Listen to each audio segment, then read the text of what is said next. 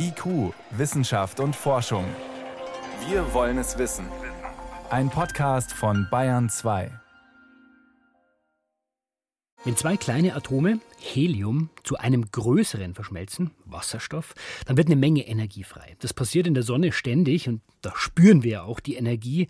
Dieses Prinzip nachzubauen ist der Inhalt der Kernfusionsforschung. Darin wird seit Jahrzehnten gearbeitet, weltweit. Und wenn man nur die Schlagzeilen gestern und heute liest, dann könnte man meinen, das weltweite Energieproblem ist jetzt so gut wie gelöst. Weil bislang war es immer so, man musste mehr Energie reinstecken in solche Fusionsversuche, als man hinterher rausbekommen hat. Weil diese zwei Atome, die haben eigentlich überhaupt überhaupt keine Lust zu verschmelzen. Ein Forscherteam in den USA berichtet jetzt erstmals, dass mehr rauskommt, als rein muss. Erstmals. Was heißt das genau für uns, für die Forschung? Frage an meinen Kollegen Frank Grote-Lüschen, selber Physiker. Frank, ein angeblich entscheidender Schritt in der Kernfusion und zack, unser Energieproblem ist wirklich gelöst? Ja, schön wär's, aber nein, das ist nur ein Grundlagenexperiment und das dürfte also mindestens noch so 15 Jahre dauern, bis man zu einem Kraftwerk kommt. Viele sagen sogar wahrscheinlich 30 Jahre. Dann schauen wir mal genauer hin. Du warst ja selber schon in dieser Anlage, Frank. Nimm uns mal mit. Wie kann man sich das vorstellen? Ja, das ist die National Ignition Facility. Die steht an einem der großen Militärforschungszentren der USA in Kalifornien. Und ich war schon beeindruckt. Das ist wirklich gigantisch da. Also eine Halle groß wie drei Fußballfelder. Da über den Kopfen waren dann 192 dicke Metallröhren und durch die schießen ungemein starke Laserblitze diese Laserblitze zielen dann letztendlich auf ein Kügelchen aus gefrorenem Wasserstoff. Das ist etwa so groß wie ein Pfefferkorn nur. Und die Laser erzeugen in diesem Pfefferkorn eine extreme Hitze, also zehnmal heißer als im Inneren der Sonne und auch einen extremen Druck, also doppelt so viel wie in der Sonne. Ja, und das hat dann ausgereicht, um den Wasserstoff zu Helium zu verschmelzen, wobei dann energiefrei wurde, also auch so ein bisschen überspitzt formuliert, eine Wasserstoffbombe im Miniformat. Laserblitze auf Wasserstoff schießen ist eine Möglichkeit, wie man versucht, Kerne zu verschmelzen. Dieser Versuch jetzt, war das die erste durch Laserstrahlen gezündete Fusionsreaktion?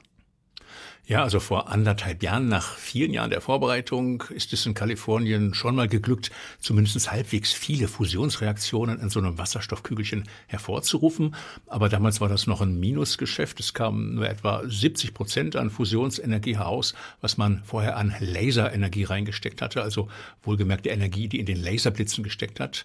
Doch jetzt, am Montag vor einer Woche war es genau, ist es in Kalifornien dann tatsächlich erstmals gelungen, mehr Energie rauszubekommen, als per Laser reingesteckt wurde. Und zwar 150 Prozent, also in Zahlen zwei Megajoule rein, drei Megajoule raus. Das ist ungefähr so viel Energie, wie man zu sich nimmt, wenn man eine Tafel Schokolade auffuttert. Gut, aber immerhin mehr Energie kommt raus, als wir reinstecken. Das klingt schon ein bisschen nach Durchbruch und vielleicht doch nach einem ersten Laserfusionskraftwerk irgendwann? Ja, das leider nicht, denn die Sache hat einen Haken, denn um diese Laserstrahlen, mit denen das Wasserstoffkügelchen gezündet wurde, überhaupt erstmal zu erzeugen, da hat es rund 100 Mal so viel Energie gebraucht aus der Steckdose sozusagen, als dann am Ende herauskam. Also unterm Strich ist man noch weit entfernt, Energie zu erzeugen. Aber das ist auch gar nicht das Ziel dieser Anlage. Das dient tatsächlich der Grundlagenforschung. Und wichtig ist dieses Resultat vom Montag letzter Woche schon, denn es zeigt zumindest, dass sich mit der Laserfusion im Prinzip Energie erzeugen lässt. Aber wie gesagt, der Weg zu einem Kraftwerk ist noch weit. Da gibt es noch massenweise Probleme zu lösen.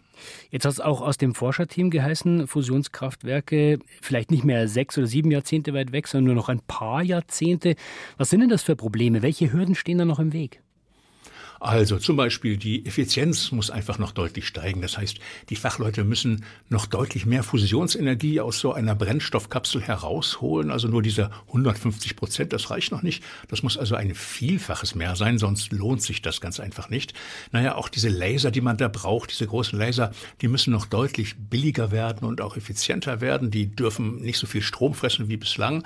Und drittens, also diese Anlage in Kalifornien, diese Forschungsanlage, die kann nur eine einzige Kapsel am Tag zünden. Und für ein Kraftwerk ist das viel zu wenig. Da müssten es so etwa zehn pro Sekunde sein. Also da ist wirklich noch eine Menge Forschung und Entwicklung zu erledigen. Trotzdem, Frank, dieses Ergebnis sorgt für einigen Wirbel. Was glaubst du, woran liegt das? Ja, wie gesagt, das ist das erste Mal überhaupt, dass es eine Fusionsanlage äh, geschafft hat, mehr Energie zu erzeugen, als man reingesteckt hat.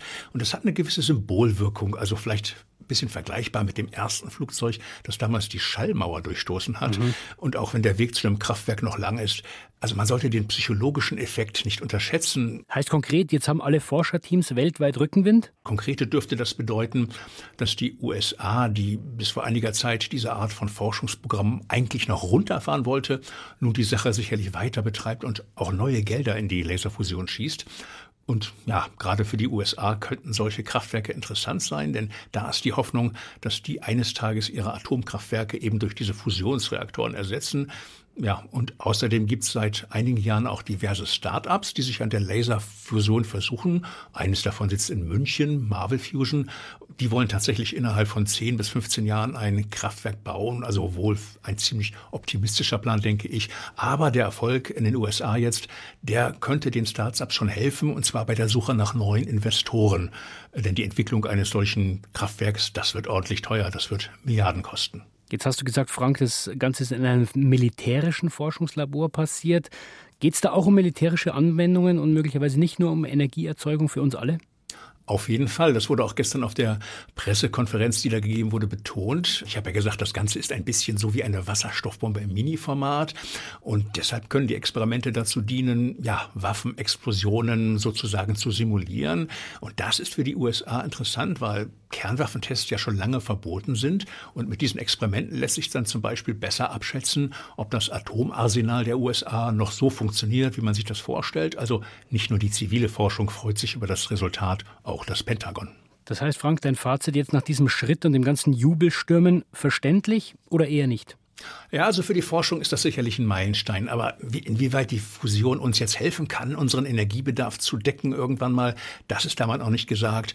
Da liegen doch tatsächlich noch so viele Stolpersteine im Weg. Also ein wichtiger Schritt in der Fusionsforschung. Erstmals bekommen Forscher mehr Energie aus so einer Fusion heraus, als sie reingesteckt haben. Aber vom großen Stil, der uns wirklich helfen würde, Fusionsenergie für alle bereitzustellen oder von einem Kraftwerk, davon sind wir noch viele Jahre entfernt.